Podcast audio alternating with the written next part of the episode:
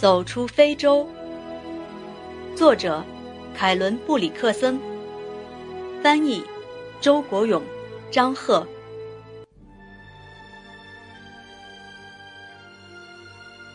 艰难岁月。要说种植咖啡，我庄园的地势偏高了点儿。在凉季的那几个月，低洼地偶尔还有霜冻。清早，咖啡树的嫩枝、树上的小咖啡豆都冻蔫了，变成褐色。一阵阵劲风从大草原吹来，即使是好年景，我们这里每英亩的咖啡产量也比不上地势较低的、海拔四千英尺的西卡。基亚布地区，在恩戈山区，我们还缺雨水，一年里总有三次干旱，咖啡产量锐减。在年降雨量五十英寸的年头，我们收获八十吨咖啡豆；降雨量达到五十五英寸，则能收上近九十吨。可是有两个坏年头，雨水才二十五英寸、二十英寸。我们只收到十六吨、十五吨咖啡豆，那两年真是庄园的灾难。与此同时，咖啡价格猛跌，以前一百英镑一吨，而今只卖到六十或七十英镑，庄园的日子越发艰难了。我们无力偿还债务，也没钱经营种植园。远在丹麦老家的人们。庄园的股东们写信让我把庄园卖了。我想了许多办法来挽救庄园。有一年，我试图在富余的地里种亚麻。种亚麻固然不错，但需要高水平的技艺与丰富的经验。我请一位比利时难民给我出主意。他问我打算种多少亩，我说三百英亩。他一下惊叫起来。啊，太太，那可不行。他说：“要想成功，只能种五英亩、十英亩的，多了可不行。”可是十英亩与我们何不之有？我种了一百五十英亩。亚麻地盛开天蓝色的花朵，那景致真是美不可言，就像一方人间的天堂。世界上还有哪种产品能像亚麻纤维那样令人心满意足呢？坚韧有光泽，你摸一摸会感到润滑如丝。亚麻纤维装运出去后，你不妨随之神游，想象这些美丽的纤维是怎样织成布、制成睡衣的。可惜的是，由于人员不稳定，缺乏经常性的监督。没有教会疾库游人怎样正确的抽麻、沤麻、打麻，我的亚麻种的并不成功。在那些岁月里，肯尼亚的许多农民都从事过不同的种养业，最终还是只有少数人在成功中受到鼓舞。恩乔罗的英格丽特·林斯特罗终于走了运，在整整十二年的艰苦奋斗中，他搞过花圃，养过猪。火鸡种过蓖麻、大豆，眼巴巴地看着这些项目一一失败，他伤心，他痛哭，但最后他终于拯救了家庭，拯救了自己。他种植除虫菊，畅销伦敦，在那里加工成各种杀虫剂。而我自己的种种尝试却并不走运，干旱的气候，阿西平原吹来的劲风，使咖啡树枯萎。叶片发黄，部分咖啡园还闹起病虫害，诸如专啃枝干的木虫和黑斑虫。为了提高咖啡产量，我们往田里施肥。我素来受欧洲农事的影响，清除庄稼而不施肥的做法，我怎么也接受不了。庄园的佃农闻讯赶来帮忙。他们送来自家牛圈、羊圈里的成年粪肥，像泥炭似的，很容易处理。我们在咖啡树的行距间，用新从内罗毕买来的小滑犁单牛犁，犁出一条条垄沟。牛车开不进田里去，庄园妇女们背上一袋袋粪肥，在垄沟里撒，一棵树撒一袋，然后让牛拉犁在覆盖上。那忙碌的情景真令人愉快，我是多么期待丰收的回报。谁知到头来产量依旧，肥效丝毫不见。真正挠头的是我们缺乏资金，钱在我接管庄园之前就已经花完了，我们无力进行任何一项重大的改革。我们的日子刚够糊口，在最后几年里，这种生活习以为常了。我若是有资金，我想我早就不种咖啡了，把咖啡树砍掉。换种林木，非洲的树木长得很快。雨季里，你从苗圃搬来一个个土箱，每箱十二颗幼株，依次栽上。十年功夫，你就能在高高的桉树、金合欢树下舒适的漫步了。到那时，我肯定他们能畅销于内罗毕的木材木柴市场。在很早以前，庄园里有一大片一大片的原始林。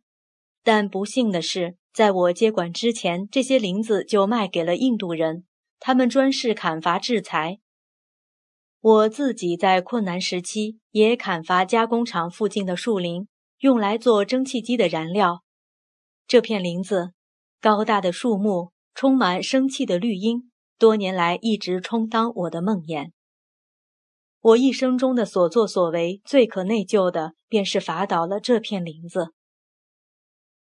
在我有能力时，也栽过一些桉树苗，但成活者不多。要是持之以恒，不用五十年，我就能植树数百英亩，将庄园改造成歌声不绝的树林，科学地进行管理。河边设一个木材厂。庄园的农民虽说他们的时间概念与白人不同，但也一直期盼着有朝一日，人人有足够的木材。在起初那些年头，人们都是这样的。至于木材，无可非议的来自于我即将计划的林子。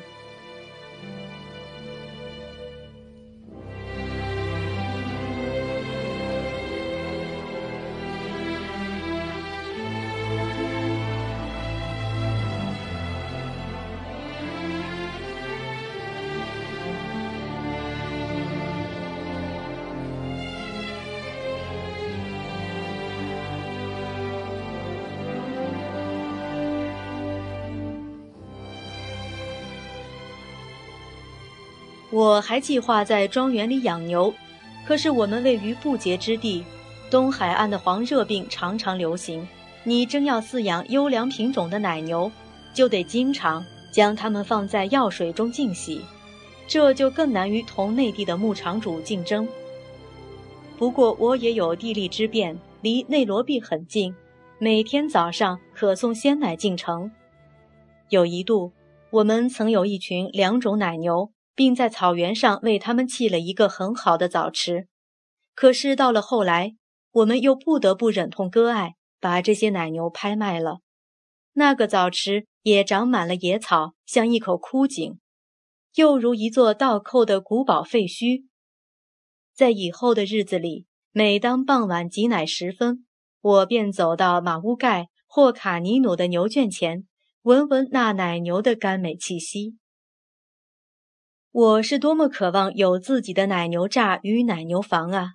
我的内心不由一阵剧痛。当我骑马走在草原上，恍惚见到草原上点缀着一头头花斑奶牛，如同一朵朵野花。但这种种计划随着时间的推移，越发变得遥远，最终几近淡忘了。不过我不太耿耿于怀。只要咖啡能赚钱，庄园能维持下去，我就谢天谢地了。维持一个农场可真是一个沉重的负担。我的土著，我的白人，甚至任凭我一个人为他们担惊受怕。有时我感到，仿佛庄园的咖啡树和牛群也不饶我。不论会说话的生灵，还是不会说话的哑巴，似乎一致认为，正是由于我的过失。雨水才迟迟不来，是夜间寒冷的难以忍受。我晚上安稳地坐下来读读书，好像也不应该。我害怕失去庄园，不得不外出巡游。法拉赫了解我所有的哀伤，他不赞成我夜间外出。他提到花豹，说是太阳下山时，他们就在房子四周转悠。法拉赫常站在回廊里巡守，一个白长袍的轮廓在黑暗中隐约可见，直到我夜出归来。但是我的心情异常沉重，任何关于豹子的事都顾不得放在心上。我知道，夜间我巡游庄园的每条通道也无济于事，但我仍天天去转转，就像鬼魂夜行，没有任何明确的动机和固定的目标。在离开非洲的两年前，我正在欧洲访问，到了咖啡收获季节，我返回非洲。可是，直到抵达门巴萨之后，我才能得到收成好坏的消息。船上的日日夜夜，我心中反复衡量着：当我心绪较好，生活显得友好可亲时，我估计这次能收成七十五吨；可当我心情抑郁紧张时，又想到，不管怎么样，这回六十吨总能收到手。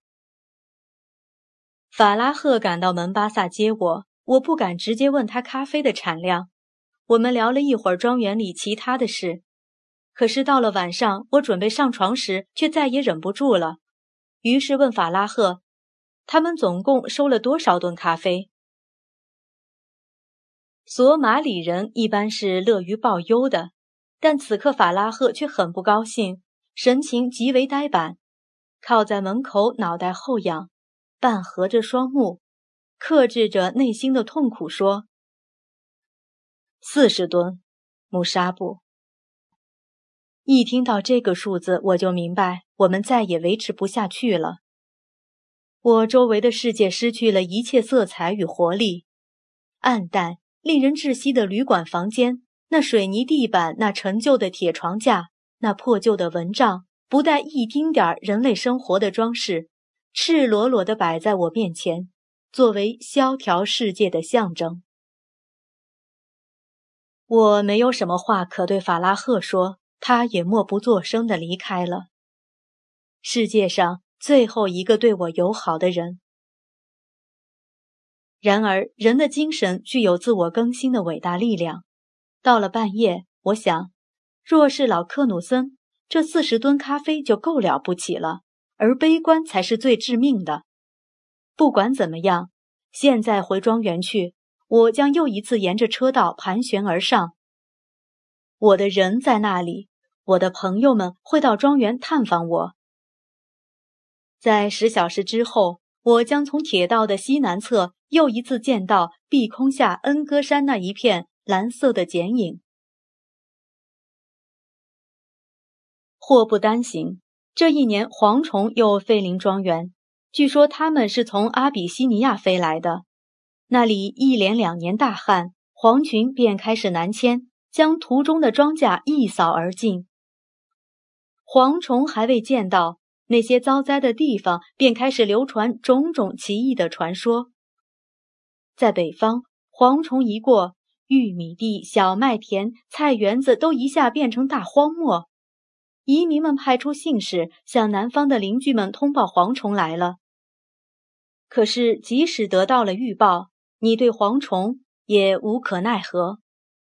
所有的庄园，人们都准备好一堆堆高高的木柴垛、玉米杆垛，蝗虫一到，立即点火。庄园里所有的工人都被派往田间，拿着空油桶、空罐头，一边敲打一边哄叫着，不让蝗虫降落。但这仅仅能暂缓一阵。不管农民怎样惊吓，蝗虫不可能永远在空中停留。每个农民唯一的希望就是把蝗虫往南轰赶到下一个庄园。蝗虫飞越的庄园越多，落下的时候就越饥饿越疯狂。我在马赛伊保护区的北侧有一大片草原，我寄希望于蝗虫越过草原，越过河岸，向马赛因那儿飞去。